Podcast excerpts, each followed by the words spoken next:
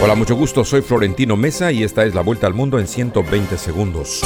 Ucrania sufrió un nuevo ataque de Rusia con drones iraníes en el puerto de Odessa, uno de los cuales impactó en una infraestructura pública, informó el ejército ucraniano, a la vez que reportó que sus fuerzas derribaron 10 de los 12 aviones no tripulados lanzados por el Kremlin.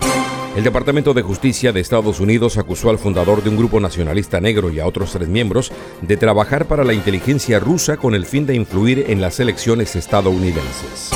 El líder de Corea del Norte, Kim Jong-un, anunció que su país ha completado el desarrollo de su primer satélite de reconocimiento militar y que planea lanzarlo en una fecha indeterminada.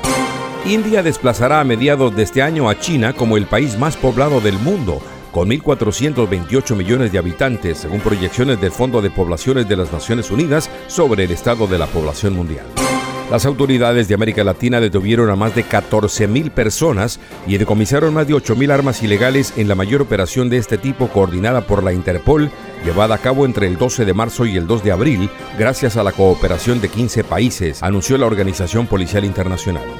La Corte Suprema de Justicia de México invalidó el traspaso de la Guardia Nacional a la Secretaría de Defensa, aprobado el año pasado por el Congreso, un revés para el presidente Andrés Manuel López Obrador, quien ha sustentado su política de seguridad en el uso de los militares para combatir la criminalidad.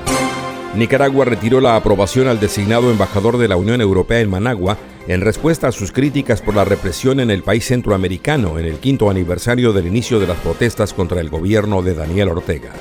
El canciller ruso Sergei Lavrov, de gira por Brasil, Venezuela, Nicaragua y Cuba, ratificó el apoyo de Moscú al régimen de Nicolás Maduro y expresó la voluntad de su país de favorecer relaciones con naciones como Venezuela, que sufren los efectos de sanciones internacionales.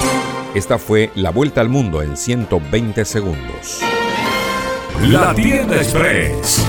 Llegó la tienda express. El más espectacular programa de fidelidad para tenderos y consumidor final.